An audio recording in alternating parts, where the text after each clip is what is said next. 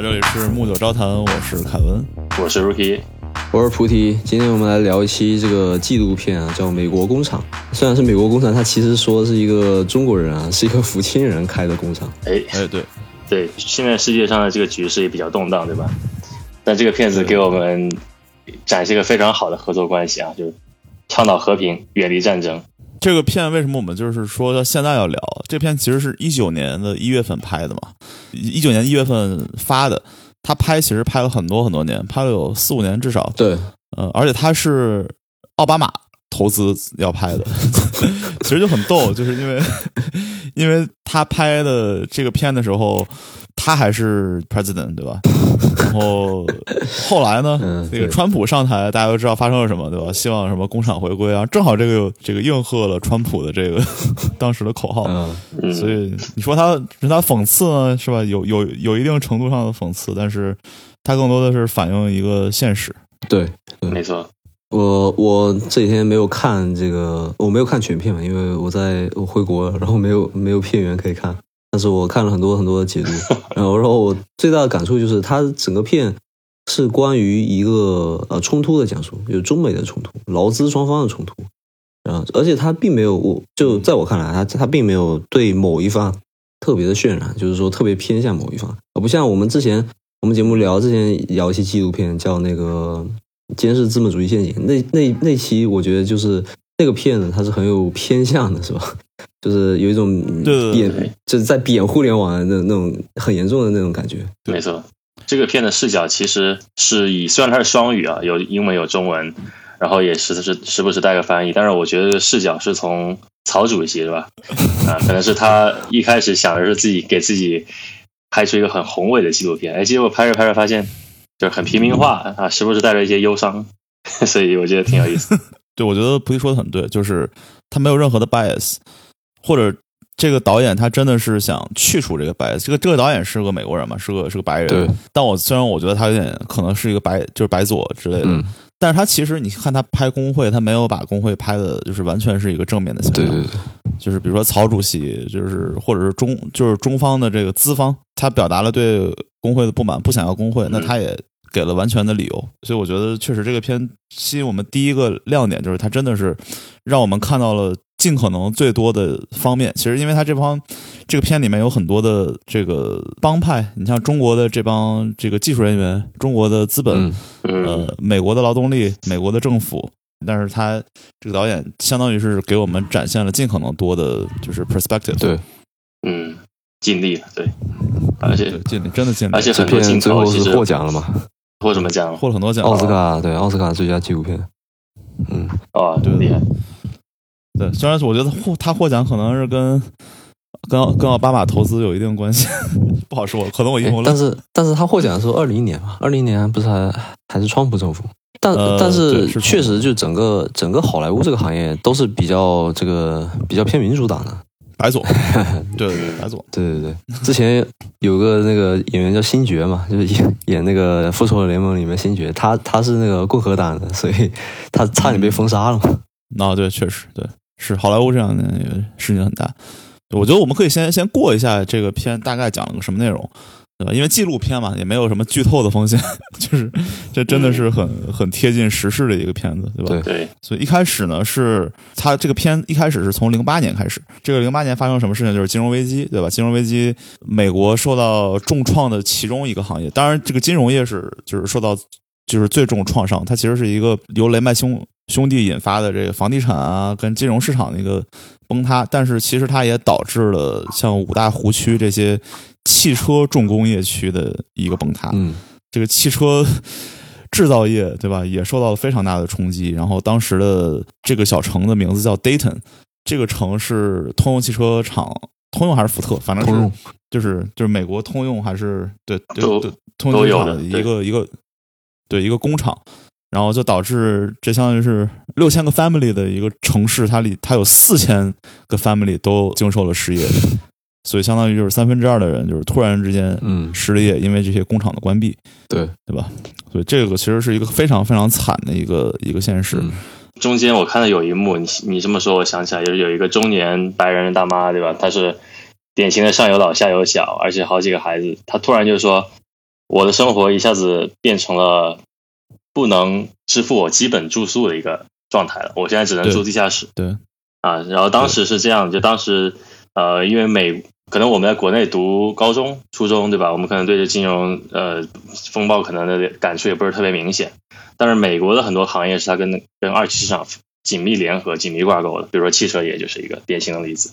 所以当时这波冲击就是让很多这种中产，可能是还不到中产的人非常痛苦，对吧？对对对，当时当时美国汽车巨头发生什么事情，对吧？GM 就是通用汽车，它它申请了破产保护，福特公司卖掉了捷豹跟跟路虎，对吧？嗯嗯曾曾经的捷豹跟路虎还不是印度车呢，它现在它变成了印度。这这个就是那个时候卖掉的，对吧？就是由零八年这个金融危机，它它卖掉了路虎，然后呃，克莱斯勒就直接被一个就是菲亚特给收购了，相当于被一个意大利公司给收购了。对，所以大家就可以想象，当时的这些美国曾经引以为豪的这些这些王牌的汽车企业，是在零八年就相当于一瞬间就走向了这个落幕。随之而来的，也就是这些工人们，在一线的蓝领的这些工人们，他们也相当于从就一瞬间从一个中产甚至中产偏上的一个过得非常好的日子，突然一下就是走向了破产，然后失去了房子，失去了车子。在经过了就是这这轮洗牌之后呢，就很多这个美国的曾经的中产家庭，我那天看他们的报道，甚至他们很多就是工人啊，就汽车技术工人，在零八年的时候，他们的年薪是超过十万美元零八年。就是一个很很司空见惯的事。高福利这么高高收入。对，，所以大家可以想象一下，他他他是 entry 什么工程师吧？就是相当于一个 median 啊。这样的一个数字。但你想，就是一个汽车就是流水线工人，对吧？你你年薪超过十万美元，这还是一个很夸张的一个数字，对吧？对，这也就是为什么一开始很多人会看到一个很大的落差，然后很多人就是突然一下，这个 Dayton 这个城市整个就变得很丧。工业城市没落一般都是一瞬间的，因为工业城市的话，他们工人的世界观里面就是说我干好干好事情嘛，干好事情就会有回报。他们有时候不一定要去关心呃时事，或者说不不一定要去关心社会上这个政策上的变化，所以说他们往往都是后知后觉那一批人。对对对，而且他们也是比较纯粹的，就是你给我给我钱，对吧？我干完活我就走人，非常简单的雇佣关系，嗯对，没有什么职场，确实，别什么政治啊，就是流水流水线嘛，是吧对？你可以在片子里看到，大家其实嗯价值观非常单一，就是说我干多少活，我就值多少钱，对吧？你给我多少钱，我就开心，嗯，嗯就这么简单。其实这个这个零八年的美国就是像五大湖区，其实它相当于在美国的东北部嘛。这个它其实跟跟中国的东北当时这是老工业基地，它它没落，其实是是有点像的。工业城市其实都是这样，如果你转型的不够及时的话，就会 陷入这种，那你只能裁员了，是吧？你到时候，呃，就是你的需求跟不上的时候，那你只能只能选择裁员。对，所以在这一瞬间，它这相当于大厦就崩塌了嘛，因为就是你所有东西都运都运转的时候，大家都不会觉得有什么问题，因为这个东西真的很大，它这个工厂很大，你是在世界前三的车企，这么大的企业，你觉得没有问没有任何问题，但它一瞬间就崩塌了。对吧？然后这个镜头一转，就过了过了六年，对吧？到了二零一四年，就这帮人，这个比较扯，就是你中间六年，你早干嘛去了是吧？你你不在零一零年登陆北嗯什么西部的海岸，你你等等几年，然后等人人心惶惶是吧？信念彻底崩塌的时候，你再进去，抓到他们这个什么最薄弱的点了，然后痛打一顿。最最薄弱的点。我我想补充一下，就是这个导演他之前拍过一部啊纪也是一部纪录片，叫叫《最后一部汽车》嘛，哦，他就讲的其实就是通用汽车这那个工厂的倒闭，就是后来福耀买了这个工厂原地址，嗯。呃所以他原原先开始开始呃，就曹德旺进来以后买了这个工厂，然后呃，他们就想拍一部新的纪录片，叫《第一片玻璃》，就跟最后一部汽车相呼应。但后来为什么改名叫美国工厂，我就不知道了。OK，对，嗯，这个对，这这说明就说回说回曹德旺进场就，说明这个这个导演他非常对这个汽车生产方面很有研究。对，而且可能呼应这个美国梦，对吧？因为当时两千名中国人远赴大洋彼岸，就是对美国这个环境很陌生、不熟悉，所以他们可能就怀揣了一个梦对啊，具体什么梦就跟这个工厂又挂钩挂钩起来。对对对，这个对这也是一个这这应该是后面的点。但是对吧？镜头一转，嗯这个六年之后，就你就明显感觉到这些这个 Dayton 这个还还留在这个城市的人，他的精神状态已经是非常不好了。大家已经 就是已经哎，如果失业六年，我很难想象啊。对对对，而且他他这个城市，你像美国湖区，尤其是他觉得，就我就我们觉得他这个产业非常单一。其实你现在对比的话，我觉得就是嗯最好的例子就是现在的湾区，可能就像以前的湖区，它全是科技公司。如果科技就不行了，对吧？那可能是不是就是就是嗯曾经的这个 Dayton，、曾经的湖区？我去，嗯，美国制造业最发达是哪个年代？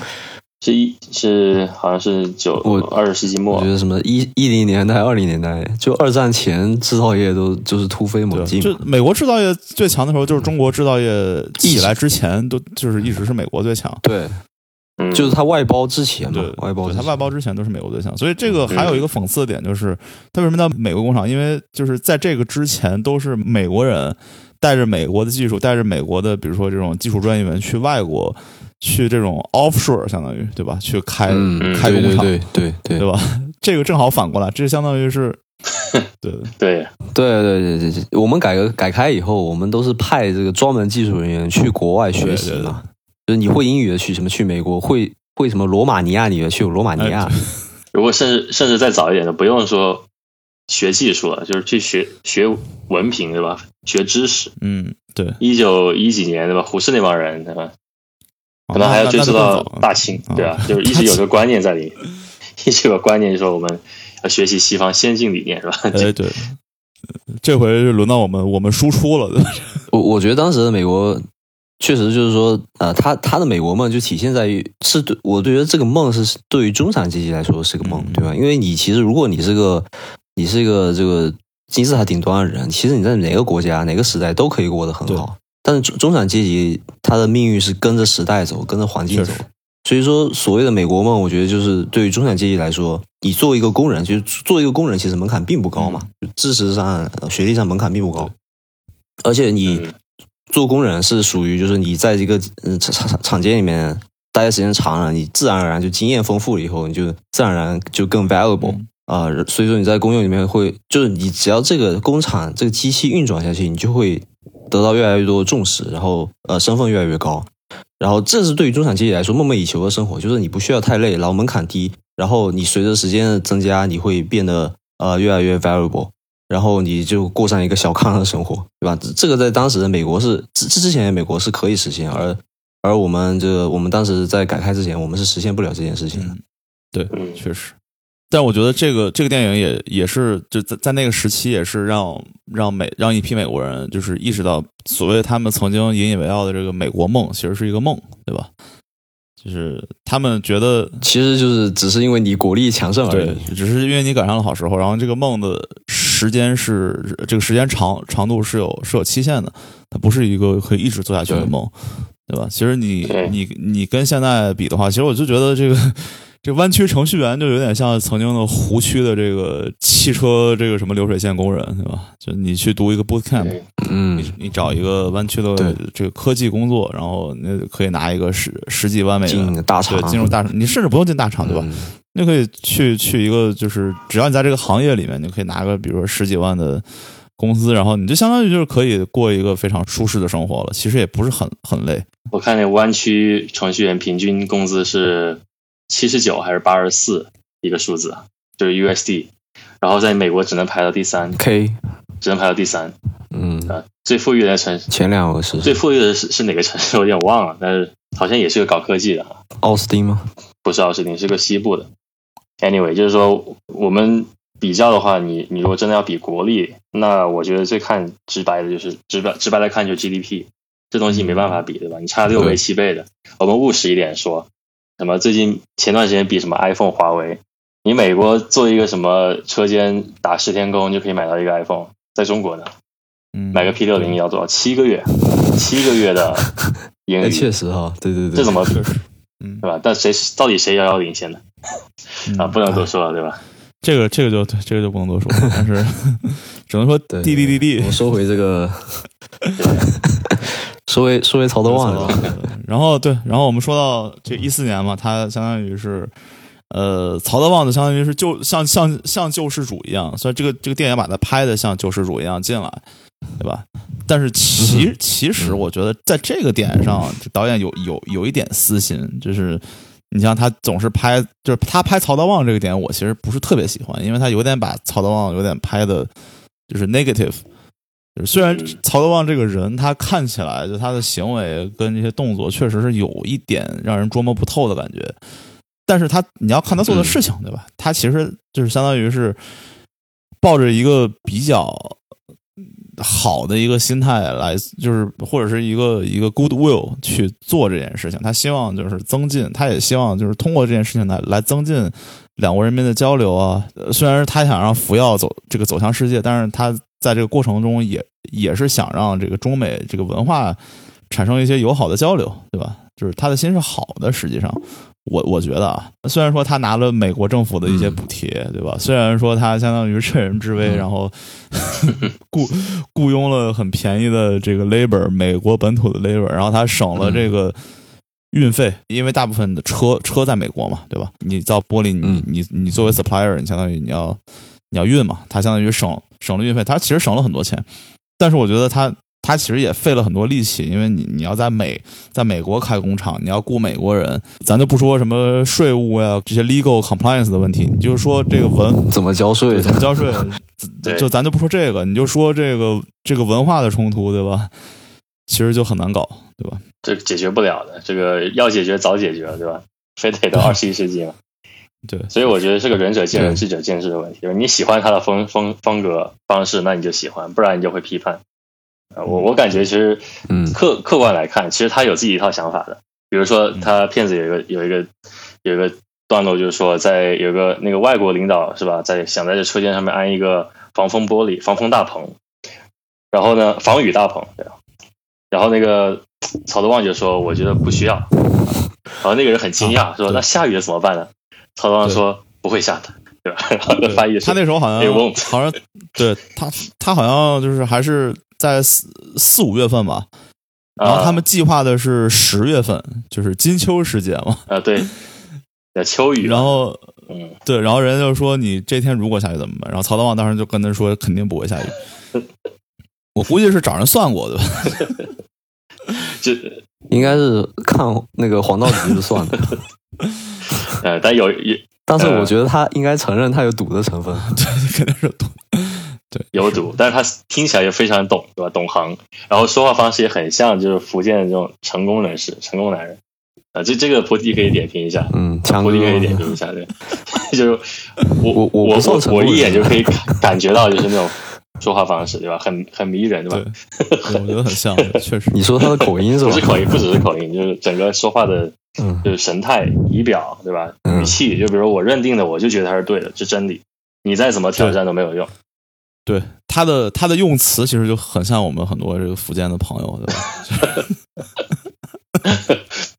大家可以去看看这纪录片，然后把他的口音跟我的口音对比一下，然后就会发现我的普通话还是挺好的，没那么糟，确实有意思。嗯嗯，但是我觉得这个自信这个点呢，其实我觉得是所有成功的企业家或者说就最顶级的企业家必备的一个特质。当然不是说你。自信就一定能成功，嗯，但是成功者必须要自信，没错，没错，所以还是赌嘛。因为因为你不自信，对你不自信的话，你就没有办法去做一个决断，嗯，对，你不自信的话，你可以你可以做一个很好的那种大臣，对吧？嗯，那个进进言那种，就是呃，对你你给你给老大进言，对吧？但是你做不了老大，嗯，对，你做到做老大是必须要自信的，确实。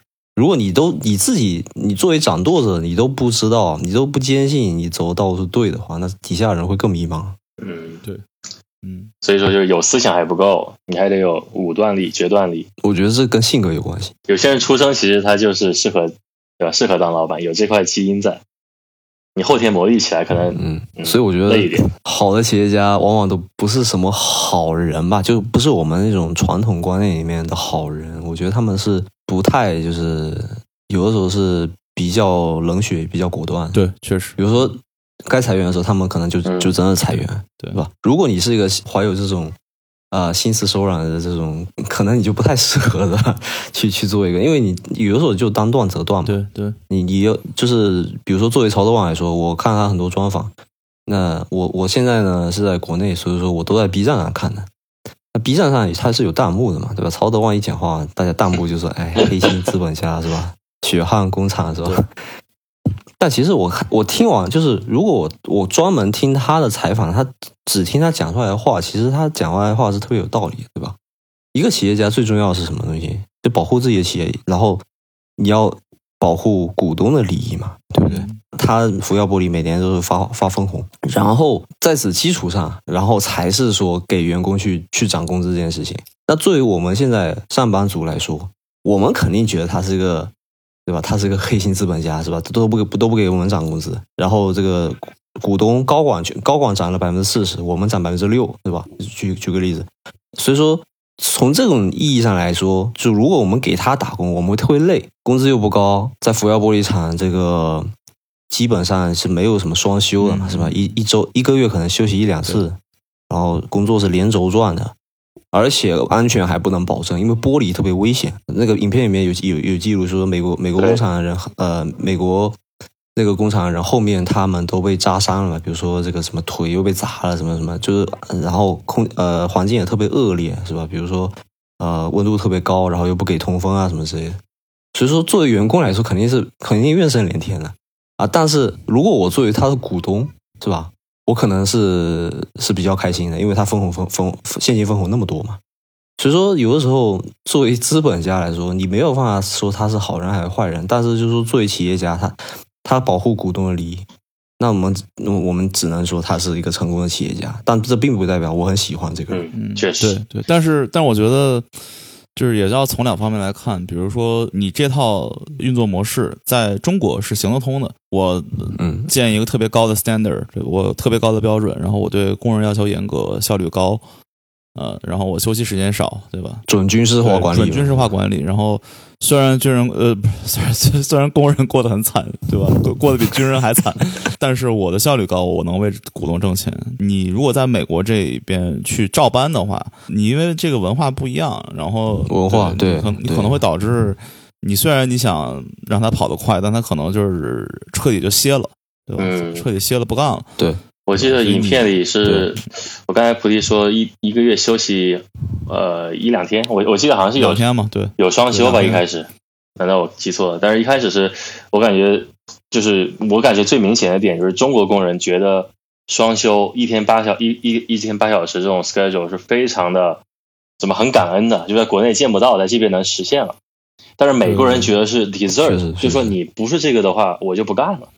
如果我我多干的话，我会觉得是我生活的负担。他没有那种呃，中国的什么说呃奉献精神，为一个企业奉献，然后让美国人感召中国的那种精神的那种存在的一个一个状态。他就是说我拿钱走人，对吧？就是很对对差别在这里，文化什么的，其实最值得体现就是你怎么对待你的工作。我也不想升华到什么说呃人文上面说啊，我们得让别的同别国同胞感受到我们国的优越性，不是那样的。嗯，但是你得尊重，对吧？你得尊重你的公司。对，但是我觉得他不是派了就是他们他美国部门的人去中国学习嘛？当那个中国工人跟美国的那个什么，相当于一个主管吧，说啊，你们已经有八小时的工作时间，然后一个月能休息八天，就都有这种福利了，对吧？你们为什么还工资还那么高？对，工资高，对吧？嗯，他他他可能倒不知道工资，就是他可能也没没有这。这种概念，但是咱就是说，如果说工资可能购买力水平差不多的情况下，你们已经说一个月休息八天，然后每每天只用上班八小时，为什么还能抱怨？为什么你们的效率还还是这么低，对吧？为什么他无法理解？对啊，为什么还要搞游行？为什么还要支持工会？就是他不他不理解，你知道吗？他不理解，但是我觉得那个美国主管理解，嗯。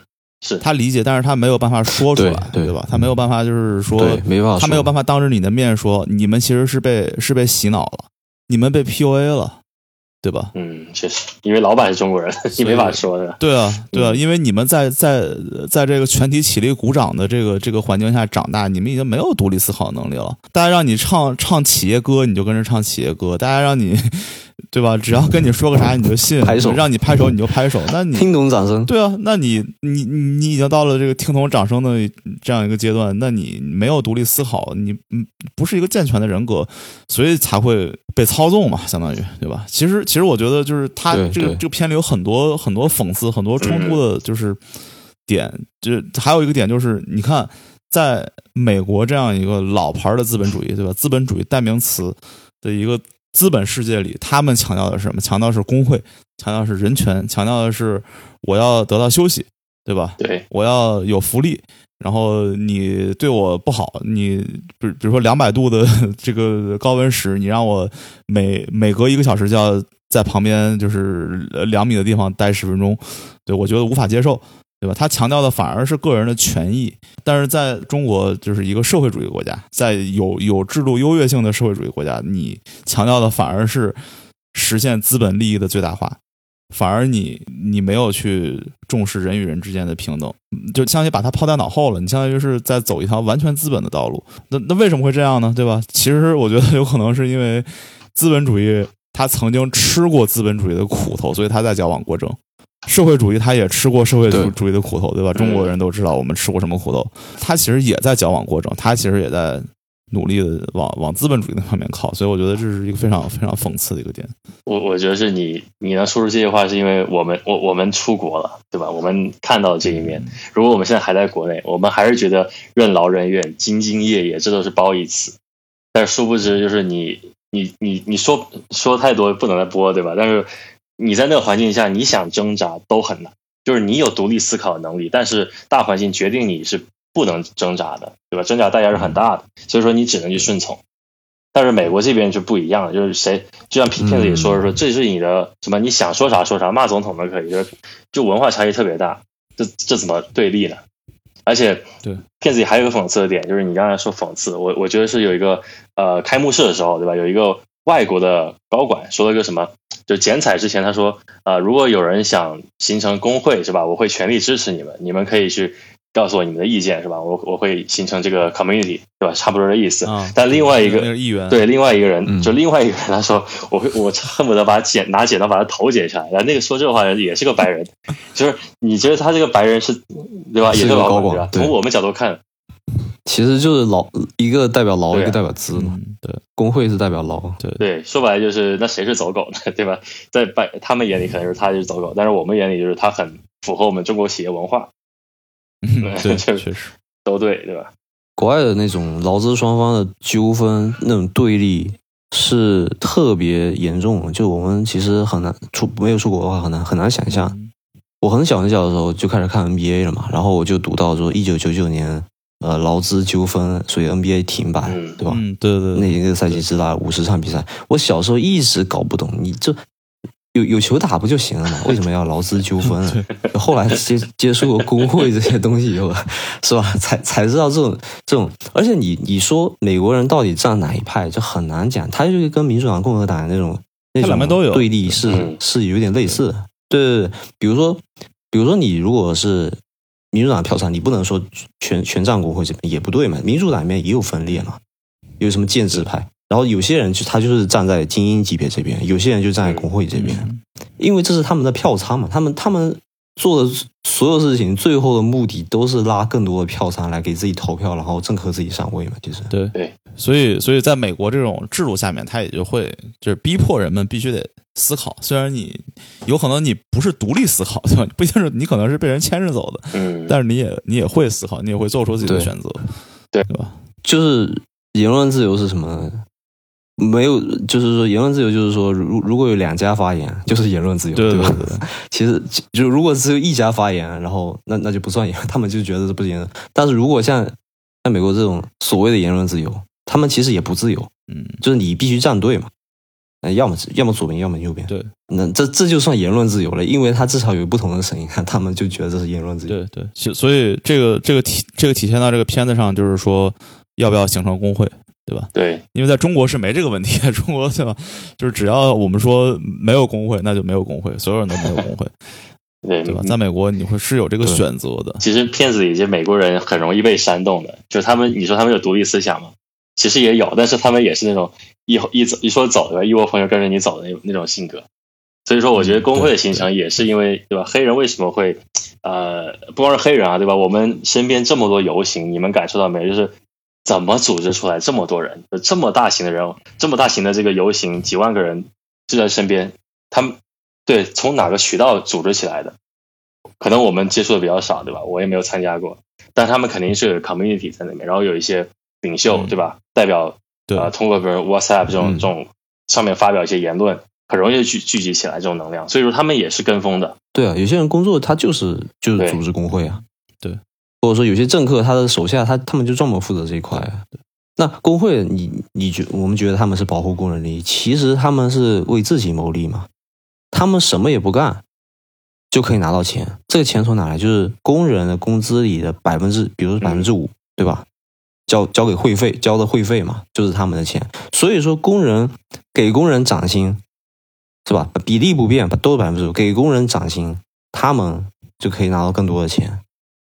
所以，它其实还是利益驱使的这件事。工会其实是工会其实是白左的一个就是掌控工人的一个手段，对吧？就是你要看，就是一旦这个地方是白左政府，那他一定工会很厉害；一旦他是就是右派政府，就是比如说他是这个民主党，嗯，呃，不是，呃一旦他是这个这个共和党，他如果是共和党或者是比如加拿大保守党，那他的工会就会慢慢的就会稍微的弱一点，因为左派政府他是想强调一个大就是大政府，他他想要去掌管你你公司里的一些事情，他想他想要参与到你的公司运营中。然后你右派是小政府，你相当于是让让让这个公司去自己管理，对，市场自由竞争所以所以你看，就是在在那个电影里面，他发言的那个那个议员，他是一个左派，他是白左，对吧？其实他是更趋更趋近于社会主义的这个形态，对吧？所以如果这个工会建起来了，那相当于他其实是在往社会主义靠，就是大家都挣的钱差不多，你不管是好员工坏员工，我都有一份饭吃，然后挣的钱差不多，工作就是你会觉得你更稳定，对吧？你这工作就是 job security 会更强。但实际上，大家如果去想的话，你如果没有工会的话，那当时的这个 GM 或者是福特或者是克莱斯勒，他们下场会不会那么惨？可能不会那么惨，可能会比这还好一点。因为其实他他他对于这个你的效益是有是有负面影响的，它会让你效率更低。确实确实。所以曹老板就是嗯出、出自社会主义国的曹老板，他就走了右右端路线是吧？说你 你你们如果要搞工会，那我就把公司不干了，对？对，只能鱼和熊掌不可兼得，对吧？他就这么说的。但是对，慢亏不如直接死。嗯，对对，慢亏不如直接死，真的是，嗯因为他亏不起，他这个相当于是一个 loophole，他就是可以，他像黑洞一样，可以可以无限吸你吸你在在对在本国公司的血嘛，那你肯定亏不起。对，而且那几年是这个公司是亏钱的啊，就刚成立的那几年，公司效益是负的，呃，收益是负的。其实我还是觉得，就是说，不同声音的出现，也不是说呃，这这个主义和主义之间的差别。我觉得还是国家发展阶段的区别。嗯，对，就你如果你想工会什么时候出现，它其实不是在什么是一零年代、二零年代那种黄美国发展黄金期出现，它是在之后出现就当年盖那些，比如说盖那个 Empire State 那个 building 哦，的时候，你说有工会他能盖得起来吗？对不对？嗯那那也是也是九九六，然后人然后那你看过那些照片对吧？工人在那那么高的地方根本没有任何防护，那时候有有工会的话，这这别盖了好吧？这所以说你看我我们我们还在清朝，对我们还在民国时代的时候，然后他们能断层领先我们那段时间，其实靠的也是美国人当时当时的奋斗精神。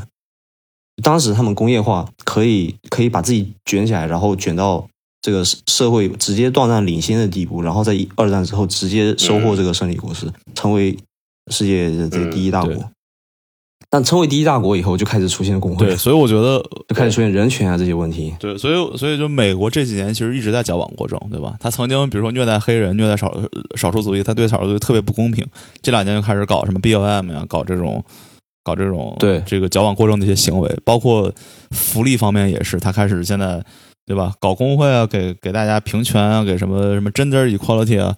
其实一直都是在矫枉过正。但是实实际上当时为什么去这么做？因为为了效率，对吧？所以这叫什么？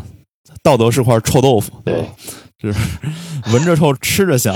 所以，哦，我最我最嗯，我我最近看那个那个重温《猫和老鼠》是吧？童年的那个动画片，我发现里面讲了很多美国的政治。对，就它不是一个动画片，在我面前。猫和老鼠，对，它是是，比如说那个女仆永远是黑人，对吧？一个肥婆永远是黑人，对。然后那个男主跟男那个女主一定是白人，然后然后很多那种映映射一战、二战，什么联联盟、同盟，就是我觉得美国就那个动画片也是出自于工业革命时代，对吧？好像是一九之后啊，工业革命之后，嗯，啊，对对对，然后那个时候，呃，为什么会出现这种动动画片呢？就是因为要讽刺一下这个当时的社会形态嘛。就像我们，所以猫和老鼠也是记录片，可以说，包包括我们国内这个上上海美上，其实是万万物都可以是纪录片，艺术来源于生活嘛。哎，我我给你们举个举个我最近刚发现的例子，因为我我最近不是刚回国嘛，我我们四我们三个人都是都是四年没回去，然后这次回去以后，其实因为疫情中间隔 隔断几年的影响，所以我没有在基建上感到非常大的变化。但是因为我们在国外待了四年，回去我对人文方面就是不适应的程度特别特别大。什么什么方面？举个举举两个例子。第一个第一个是第一个是看病。咱们在国外怎么看病？没有看病，就是去一个家庭诊所 等自愈。没有，我没看过。小孩看那我那我我就说，比如说小孩看病是吧？去一个诊所，可能只有两个医生。你你你你，如果你如果路过那个医生的办公室，会发现他在看 A 病人 A 和病人 B 中间的时候，他会摸鱼摸十五分钟到半个小时不等。嗯，差不多啊，这是一定的。甚至连急诊，我我因为我我经常去急诊室啊，急诊室的医生都是都中间都是有休息时间的啊，这就是所谓人权嘛。那那我在国内就是我带小孩去体检，那医生我是真的心疼那个医生。就从头到尾一刻不停，没有休息过。而且他是什么？就是就是诊室，比如说他会叫号码嘛，来三十六号是吧？叫我儿子名字。我进来的时候，前面还有两还有两家人，还没看完呢，就要把我先叫进来。我看到一半的时候，突然冲进来一个人，大喊大闹，是吧？就说什么什么，他从早上七点起来，已经等了多久多久多久。然后那个医生。还得安抚 安抚那个这个什么家属的情绪是吧？然后还得还得一边在跟我把这个话给讲完。我觉得他实在太，他根本没有一刻是吧？是是可以喘息的，这正常吗？这在我看来不正常，但是可能在国内看来是吧？国国内看病人多，他们就觉得作作为这个这个病人的角度来说，他们可能真的觉得我小孩生病很着急，是吧？你你这医生还在那摸鱼是吧？他们肯定他们到国外看病肯定要气死，能当场吐血。不是，就就是这这个就是这个就是我发现一个特别特别不一样的一个地方。可能最近国内医院比较卷嘛，医院不是前两年出点事儿吗？但是其实其实你知道一直都是这样，因为我我小时候我经常生病，一直都是这样。那些护士医生太累，就我当时不觉得他们累，为什么？因为我当时作为病人角度去去看，而且我没有出过国，我觉得医生就该是这样，就他们就该确实像蜜蜂一样从头到尾不歇不歇息。但等到我在国外待待久了，我再回去以后，我看到以后，我就真的觉得他们很累。嗯，对啊，我很同情他们。嗯，但是我也不敢说什么。我如果我说你让医生喘口气吧，那人家会说啊，那那你让你儿子是不是生病等你愿不愿意？可能我也不愿意，是不是？就是还还是那句话，我就觉得就就是说，两方好像也都没有谁错，但是这个事情就让我感到特别不适应。其实那个医院是很焦虑的，就是你这段话让我很共鸣，因为医院本来就很焦虑。病人也焦虑，医生也焦虑，因为医生还怕被病人刀呢，对吧？嗯，啊，他那些病人发起脾气来，都是直直接敲桌子，对，或者直接踢什么什么柜子，就是就 就特别特别不管不顾的。我觉得有可能是，我不知道，我我瞎猜。我觉得就是国内其实把医院当成一个像，他相当于是把医院跟教堂放在一起，就是。觉得这是一个万就是万能之地，比如说我身体出现不舒服，我就就是这是我唯一的依靠。然后你比如说在一些宗教国家，他觉得 OK，那我身体不舒服是不是就是 神的旨意呢？对他让我不是就是他他就他会接受一些事情，就就虽然说咱不说这东西科不科学，肯定是不科学，对吧？但是他从这个心理层面，他会起起起到一些安抚效应。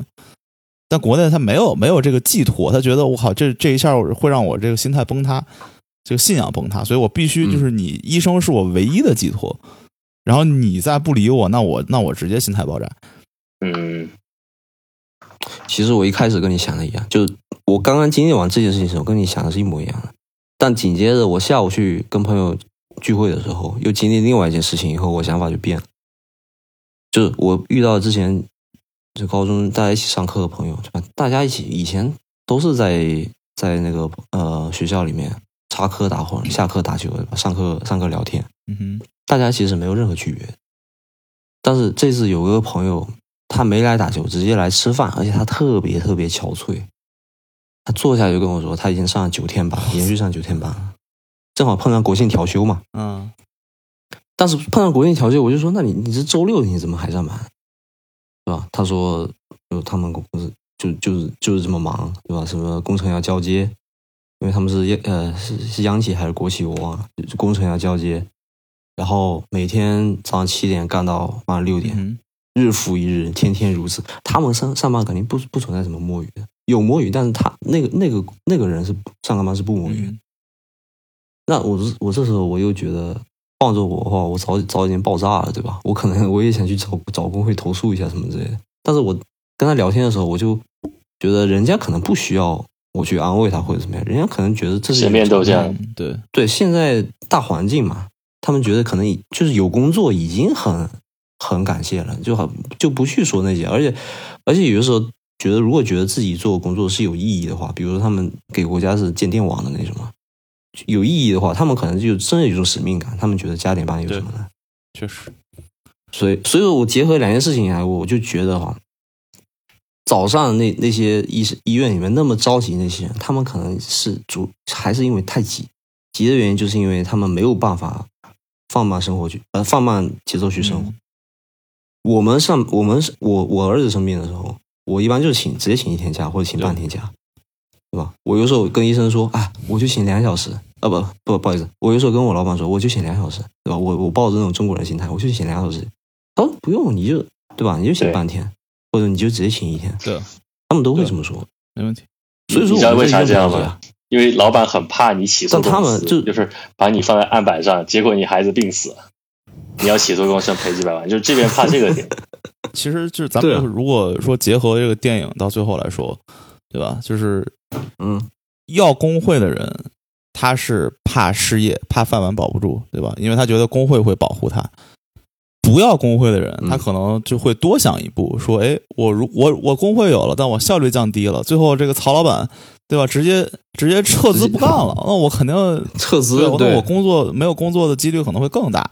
我跟着老曹干，老曹这人还行，我觉得就虽然他虽然他苛刻一点，但是他可能对吧？这个商业头脑还可以，跟着他干，我至少能保保一工作，对吧？咱又不是就不会干活，但是最后发生什么事情？机械臂把他们全部都取代了。不管你你你干得好干得差，不管你曾经支持工会还是不支持工会，最后都是失业，因为在这个时时代的浪潮下，你你就是要被淘淘汰的一批人。所以你当时你不管你多努力，你你你怎么 hustle，你最后还还是逃不过这个被取代的命运。所以我就觉得在那个时刻，选择是大于努力的，甚至不是说大于，就是说选择是 everything。你你如果选了一个夕阳产业，你不管多努力，你没有希望的。所以所以我就希望就是、就是，当然我这这站站说话不腰疼，对吧？当然，大家很多时候是没没有选择，就是如果你有选择的情况下，大家可以先先慢下来，先想想一下，就是如果按长远来发展，我这些努力值不值得，对吧？就是我值不值得去搭上我的健康，搭上我的家庭，搭上我的这些亲密关系，而去保保这一朝一夕的饭碗，对吧？嗯，这件事情那你说中国，你你在国内唯一能选择、唯一能选择的时刻，就是你大学选专业的时刻。可能那个时刻在我们现在看来一文不值，但是当时你觉得身上背着整个家庭的使命感，我必须做一个对得起自己未来五十年的选择，对得起下一代的选择。但美国这边怎么样？美国这边是你从小就开始可以选选想想学的任何东西，就是说为什么他们会选去选去车间呢？对因为他们没有选择，或者说嗯他们对生活不 care。我我觉得他们选这个东西，你你选择专业的时候，经常父母会给你父母那类那辈人会给你建议，那父母那辈人就觉得在车间干活高福利高收入，而且不是很累，就是你那那套东西熟了以后，你不是很需要动脑子。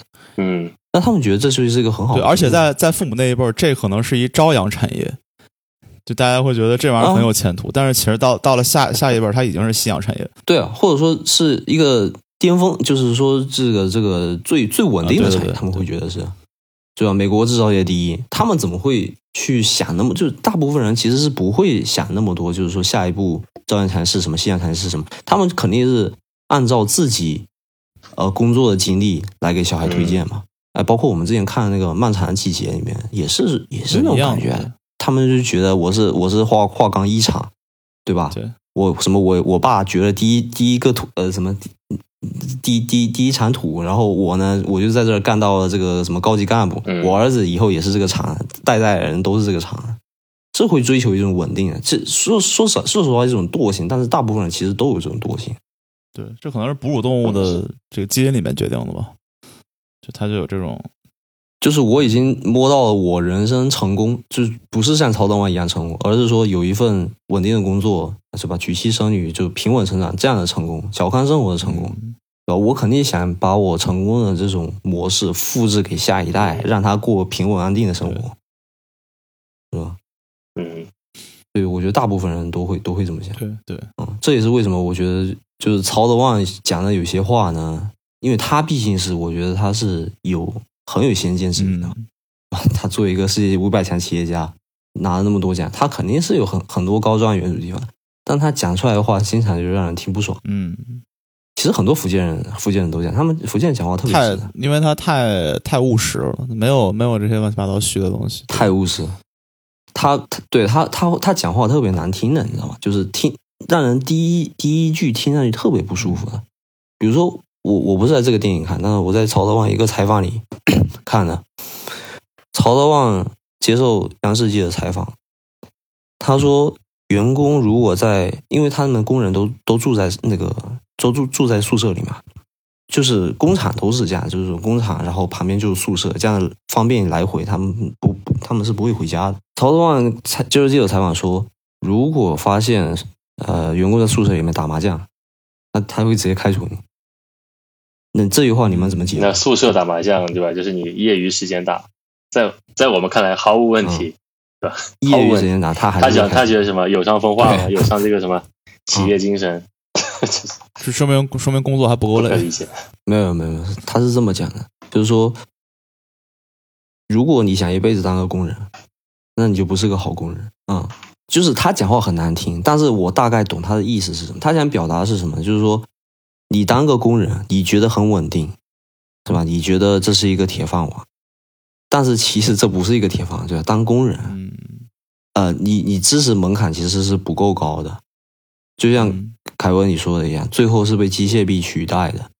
对，所所以你还不想着要提升自己，他是这个意思，就是你你不想着提升自己，人生有很多事情可以做，你每天都是沉醉于打麻将，打麻将其实学不到任何东西，确实是这样，只是一种放放松心情，跟跟我打游戏是一样的。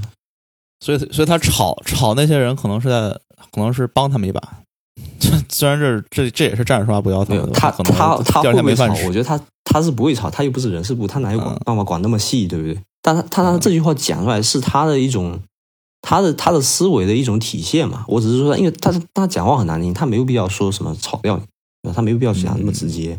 但是我觉得他想表达的意思就是说，如果你不想着呃自己进步的话，那你就是一个 对吧？就是一个一个 loser，他是这么个意思。嗯，对，嗯，我我还是觉得这句话挺受用。就是我刚听的时候，或者说我看到弹幕上的时候，肯定大家都疯掉了，是不是？我他妈业余时间还不能打个麻将，怎么的？对，那其实其实我我还是挺有感触，就是说，如果确实，因为我自己经历过这段时间，我从疫情以后开始，这三三四年时间，除了做播客这件事情，就是我算是算是给自己有提升以外，我大部分时间我都都在打游戏，还有看无聊的视频，就刷刷刷刷视频、看剧，这些东西，我我大概做了三四年，但全部都在做这些事情。然后我工作还特别闲，就我没有利用工作闲那段时间去去去提升自己。所以说，我现在这个解封，二二年、二三年解封以后，我突然发现我朋友都去就是他们都晋升到我想去的岗位，而我还在做就是可能就是收入不高的岗位的时候，哎，我突然就觉得我操，凭啥？我当年我当年工资比你还高，对吧？那那我就回想这几年，我我确实就是玩物丧志啊。我我当当我去看那个我英雄联盟买的皮肤，他买的皮肤是按年份算，对吧？我二零年、二一年、二二年是买一堆皮肤，然后我再回头看我读书的呢，一八年我就我就买了两个皮肤，对吧？然后我再回回头一想，如果我去功利的去算自己的这个进步的话，我一八年读书的时候，然后找到一份很很好工作，工资突然翻倍，那那个那一年肯定是我自自我提升最高的一年，就是如果我们功利的来计算，那一年是我呃提升最高的一年，那一年我基本就没有打游戏。嗯，所以说，如果就是我现在确实很开心啊，我我下班时间之余，我就是下班就是打游戏啊，我到到点我就啪关电脑，然后我去干别的，是很是很开心，是很爽啊。但是如果 if you want to become become something bigger, something greater，我们就得 pay some price，可能就是得把一些娱乐的东西是吧，这些时间给牺牲掉。所以说，我觉得他他的话真的就是属于话糙理不糙。对对，但但我觉得，嗯，但我觉得这个相当于是，就是我们在不同的圈层看怎么怎么理解他这句话，对吧？如果你是一个流水线工人，然后你你就你就 took his words literally，你就真的就是相信了他所说的这样一句话，你就每天很努力的在流水线工作，然后每年拿什么优秀员工，然后当了车间主任，但是到到了机械臂的这个时代，你还是要被被取代。没有没有，他他他说的意思是，就你如果一辈子都想当个工人，你就不是个好工人。他意思是你要离开我这个地方。不能当 OK OK，要离开这个。对对，他对，这是他原话。就适用于所有人，不只是他那个车车间。对，而且我觉得，就这边的老板可能还不一样的点，就是他会告诉你怎么努力啊。可能有些好老板会这样，差老板也是会 PUA 的。但好老板他会说，说我让你干这个 project，其实意图在让你更展现出你自己。在年终的时候，你可以吹一波，然后赢得上层的注意。就是有些人会这样子去培养你，甚至会跟你说，你嗯下班，他以身作则，而且我很感动的是，他会自己去看一些这个呃，因为我们做的其实是跟市场相关，那他会去看一些毫不相干的这个机器学习，对吧？把那些模型搞得很透。我就心想，你一个这么 focus on 这个金融上面的人，怎么会对那个方面那么感兴趣？他就说我要为以后做准备，对吧？其实即便就是说你对，这这就很好啊。对，就是他宁可就他知道怎么发展，而且他知道这边的社会就是你付出多少，你就可以得到多少。呃，你你越早付出，你越早得到。所以我觉得这些有理理想的亚洲人都特别的，嗯，就包括我们任劳任怨这些品德都是美好的。但如果你放在错误的环境呢被利用了之后，哎，那就不太好。所以说，你应该对自己感到有信心，对吧？是个很幸福的一个，至少当下是很幸福的，有空间给你发展。所以，所以作为打，所以作为作为打工人，对吧？作为作为在在职场混的人，我们要有一些危机意识，嗯，对吧？嗯，在在努努努力做好工作的前提之下，就是我们的 next priority，我们要想想的事情是这个市场或者是以后的一些一些时代的一些东西，对吧？你因为你每个人生活在这个时代里，不是说你你工作就是在在你这个领域多多出色，你就能拥有一个。你就能拥有，就是你你就能永远有这个饭碗，对吧？你要你要去想，在这个时在这个时代里怎么顺应这个时代，在这个时代里怎么怎么发挥自己的潜能。嗯，所以，对，所以这个这个这个片子其实最后给我们就是相当于给我们最最实际的帮助，就是就是就是这个。你你在一个汽车特别繁荣，然后所有人都都能拿十几万年薪，作为一个流水线工人嗯都拿十几万年薪的时候，假如说你假如说你是那个流水线的工人，你是零你是零六年拿拿着十十几万年薪的一个流水线工人，你会现在出去买一个凯凯迪拉克，买一个大房子，跟老婆呃呃生三个孩子，然后就每天就对吧？到了到了周末就、就是出去玩，然后享受生活，然后 barbecue 吗？对吧？还是说你要你要在想，已经开始我找新的，对吧？对你你已经开始就是意识到这个问题在哪里，对吧？转行做程序员你以后对你以后的风险 对吧？或者是这个这个时代在往哪个方向走，对吧？或者说你的生活 lifestyle 要不要往上提一层？就是你你干啥都能活，只是活的方式不一样，对吧？对对，或者或者你那时候如果开始考虑你有闲钱，你开始考虑搞一些被动收益，对吧？对对，虽然虽然零八年可能会跌一点啊，但是但是后来还是涨回来了，对吧？哦，那跌的不止一点。对对，那包括现在也是啊。现在我们现在其实虽然侃侃而谈，但背后还是很慌的，因为最近裁员这个新闻越来就是接踵而来嘛，是吧？领英啊什么的，就是今天又裁了五百多个人。就现在是浪潮，时代浪潮其实不太好啊、而且呃这一波感觉就是呃，跟零八年区别就是，它更看起来更温和，其实它深度更深。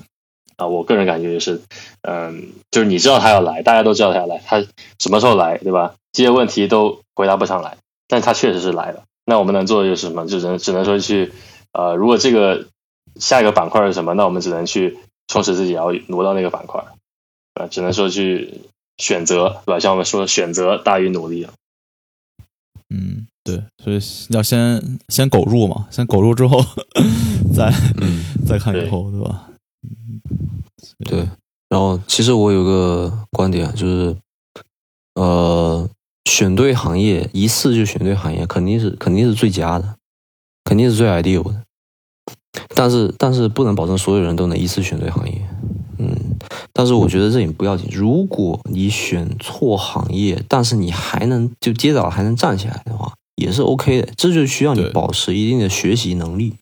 对，啊，我我们都觉得我们上学的时候学习能力特别强，是吧？嗯，能学九门科目，反正我现在回想起来能学九门科目，是吧？然后是你像像什么化学跟地理根本毫无关系的，就都能背得下来。嗯，那现在为什么不行呢？我觉得不能以什么年龄大，或者说什么家庭压力大，是吧？或者说什么这个整人到中年，就不能以这些为为借口。就是你该学习就学习，你有什么感兴趣你就去学，对吧？如果今天出了什么新的 paper，那你就去学一下嘛。你你你别管它有没有用，嗯对吧？你感兴趣就去学一下，我觉我觉得我觉得没有问题啊。对，对，这这当然也也可能是因为我我这个人就是比较比较屁嘛，所以说我有时候路线规划我自己也不是很不是很清楚我想干什么，我就我就什么都学一点。对啊你像你像十几年前，就是我们身边的例子，就是在加拿大曾经十年前最最热门的工程专业是石油工程，嗯是 petrol engineering，、然后他们去了呃去了安去了安德阿尔蒙顿，去了卡尔加里，对阿尔伯塔省很多油田，那他他的工资是非常非常高的，二十几万的年薪起薪，对吧？不比现在的什么什么那不比硅谷差，是甚至比他们还要强。但是这个好的光景也就其实持在在十几年前之后，也就持持续了四五年，然后。他们面临的也是大批的失业，然后我我我事后看到是什么？就我后面身边我这些程程序员的同事，就会有一些这个石油背景的人，他们就来做程序员，对吧？那我觉得这就是一个他适应能力强强的体现，对对吧？啊对对，咱们就哪天说，呃比如说五年之后，这个呃，这个 developer 大批的失业，对吧？那我可能、嗯对吧？适应能力强的程序员可能呃转头去做 finance，别别别别做 finance，或者是 对吧？下一个下一个什么做 AI 啊，对啊，对 AI 或者比特币啊，对吧？对语言模型那些，所以，对，所以，所以就永远不要把你自己跟你一个跟某跟某一个世界上某一个职业或者行业就是强绑定，对吧？对对对对对，没有必要给自己设限。对对。对，而且我我还是觉得这个传统行业还是它之所以能成传统行业，因为它不会有，它不会消退。所以说，嗯，像这种金融啊，其实工程，你软软件它也是工程师，对吧？就工程 in general，engineer 它也是个传统行业。传统有多传统呢？自从嗯第一次一七六零年这个工业革命开始，一直都很传统，到现在，所以它不会，它不会被砸饭碗。所以说，如果你觉得不确定的话，你可以选一个就传统的手艺，那是不会错。对，我觉得，我觉得编程这个，就那就是我我拿很多这种什么开发程序员去跟流水线工人对比，其实这个这个不太准确。编程我觉得还就是至少近五年应该还可以，就不会被完全取代，不会像就是什么流水线一样，一个工厂倒闭，然后整个所有硅谷人失业，这个这不太可能。嗯，对吧？因为编程首先要就是它它首先要 automate 的就是像流水线这样的工作，我们现在还有很多流水线的工作，对吧？等待我们去 automate。在这个发生之前，嗯我们的工作应该还不会被 automate。对，所以说回这部影片，我我们聊这么多啊，我我就更觉得影片最后那个机械自自动化的那个机械臂就是神来之笔，对，就好像两拨人是吧？如果我们把这个背景换成一部史诗片，是吧？比如说什么呃《指环王》，就两拨人打到最后，那、因为冷冷兵器冷兵器时代嘛，刀剑、弓箭、呃枪打到最后，突然天降一批这个复仇者联盟，把他们打趴，就是一种降维打击的感觉。然后你就会觉得之前争斗了那么多，好像就是就像时代里时代里的那个沙子一样，一下就被冲掉了。嗯，就像你你你曾经为之战斗的事情，你后来发现原来我们是低低等文明，我我我们玩的这些这些冲突这些观念，其实是上面给我们派的剧本。对啊，所以就感觉现在现在演戏对吧？就是时时代时代一变，你就跟你就跟沙子一样，你和你你的缠斗了十几年那那那个老对手，就是一下就被都被冲刷掉了。我我觉得这种这种就悲凉感特别重，所以我觉得这这部片能拿奖，可能我觉得最后那个神来之笔是起到很关键的作用。对，这个这个绝对是亮点。嗯，回头补一遍，对吧？补一遍结尾。我觉得如看到这个果大家看到最后最后的时候，嗯应该是会脊背发凉的，是吧？就是现在对回到现实生生活中，你现在觉得铁饭碗的的工作，对吧？你或者你现在你现在认定的一些认知，有可能五五年之内、十年之内，也许就翻天覆地。对，就你曾经跟别人争论的东西，可能它最后根本就不重要，对吧？比如说这些美国的这些什么技术主管去中国学学习，你们是怎么样的技术，对吧？怎么就做到这个 玻璃就是嗯，呃这个出错的概率那么小，对吧？然后然后这帮中国人。对吧？中国的这些呃这些技术大牛就给他讲，你看我们的技术是这样的，我们因为因为我们手指细，对吧？因为我们干活比较认真，然后我们的这个 process 更加的这个呃呃更加 optimize，对吧？然后然后回去之后跟美国这帮人我们钻研，然后开什么技术研讨会，然后教他们，然后他们生气跟我们吵吵架，然后就就工会就很很热闹的一个一个工厂的景象，在机械臂之后，这些这些这些人突然就没有了，就整个工厂空了。就变得很安静，然后所有的东西都是百分百 perfect，因为它是它是机械的，嗯再也没有什么什么错误率这种东西，没有错误率。没有人跟你抱怨那个环境有多差，是吧？然后对受伤啊啥的。对，也没有工会，对吧？机械臂不会去自己组一个工会，真的不敢想。如果如果我是其中一个螺丝钉，我当时恐慌应该是前就是史无前例的，就感觉人生完蛋了，因为没有第二个替代的技术。对，如果这这这个行业是我的饭碗，那我就没有工作可以找。对所以他们那帮人应该是心态崩了。对，对于他们来说，其实是一种信仰崩塌的一种感觉。对啊因为我看到，就是你像福特，就是零八年那次他们失业，他们是很生气，然后很很难受，然后很 struggle 的个感觉。然后在在一七一八年机械臂进来之后，他们那帮人再再失业，然后我再看他们的眼神，其实是很很空洞的，就是一种嗯基本上是绝望的感觉。就觉得这个 OK，那我就没有什么没有什么东西在留在这个这个城市。就我曾经付出的这些，可能真的就就付之东流。我可能真的要去想想下一步去干点什么别的了。嗯，嗯，而且我我有一种 就不太好的这种意向，就是说最后一块最后一辆汽车是吧，跟第一块玻璃中间差了六年，这六年之中，回到最后回到福耀玻璃厂，就回到这个工厂的人，其实其实中间应该流失了很多人，很多人可能去别的地方寻求别的职业。转码所以最后留下来这批人，他们失业了这么多年，一直拿救济金，是不是有一些缺乏上进心呢？就是不是可能可能也或者呃也不一定啊，就是他们也有可能是因为他们家庭在这里，就他们可能就是没得选，最后还是只能回到他们熟悉的老本行里面，他们并没有学习新的技术，而而去别的别的地方，然后还是当一个工人。你这你这个论点可以用那个影片拍摄的那个六六年的等待时间来作为印证。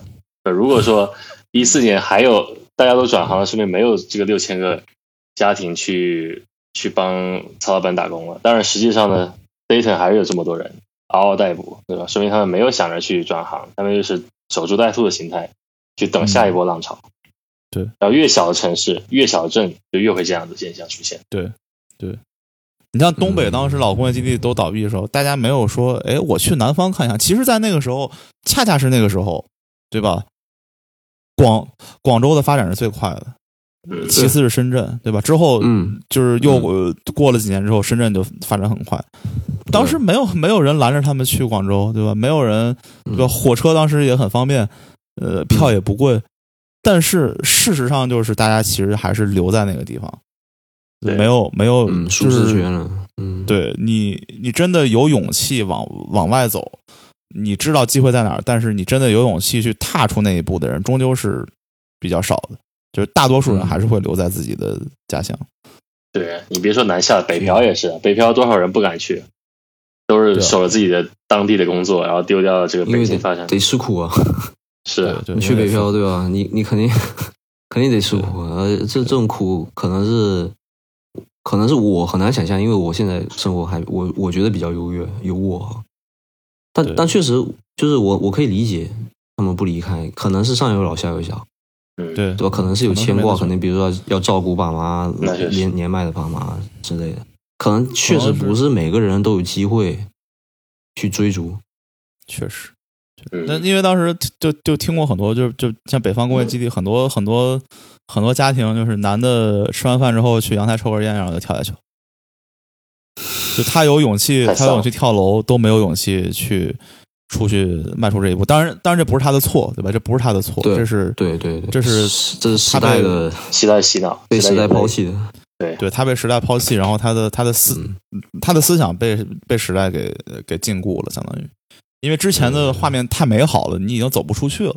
其实我我觉得我们这这期节目播出以后，可能啊可能会有听众觉得我们这个站着说话不腰疼，可能会有会有听众觉得我上班已经被老板 PUA 的不行不行，我下班真的没有精力时间再去学什么，比如说学习上一门课或或者或者怎么样，是吧？嗯，我我觉得怎么说呢？嗯。说说说说的冷血一点呢，就是如果你是陷入这种境地，说明你也没有什么靠山。如果那那这样情况下，可能真的没有人能帮你，唯一能帮你的只有你自己，就是就是去想办法去提高自己，离开自己不不喜欢的现在这个环境吧。我觉得，我觉得第一步先找到自己的 motivation 嘛，就是如果你你如果是被工作所困扰、所抱怨，然后你又。相当于陷入一个惯圈，然后你每天只想只想逃避的话，你是一个逃逃避心理的话，那你我觉得你要去找找一下自己的 motivation。你是不是不喜欢这个工作？是不是有一些别的 passion，对吧？嗯，身边可能我们听众应该都是应该都是跟我们一样年年纪没有很很大哈，然后刚入职场也没有太多年。其实这个时候怎么说呢？就是很容易获得成就感的这几年，所以。珍惜一下，对，像生我们不光是我们，我们身边的朋友也是。比如说，当医生的朋友，他们就会以看多少病患啊这个为成就，以病以怎么说病人送的锦旗的多少和那个网上评的这个话语为自己的有那个 motivation，对吧？就是他们还有这个存在。那通过自己呃赚了前几年的钱去买啊一个给自己比较大的礼物，比如说一个一个车啊，对吧？稍微贵点豪车，这也是一个。怎么说呢？很好的体现吧。所以说你，嗯，当你身边人都是这么努力的时候，可能你也得跟他们一样，就是进入同一个频道。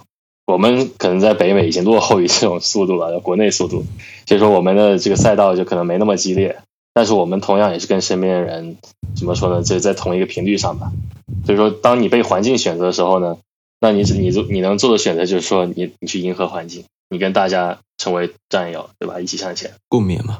嗯，共勉吧，行行，今天聊了这么多，这纪录片，我觉得我们聊纪录片就是过过了一遍纪录片，但是我们聊了很多它背后更深的东西，对，所以你说它是聊纪录片吗？其实我觉得更多的是聊，就是工作跟这个 工作观嘛，相当于我们对我们的工作观，对，工作职业选择是。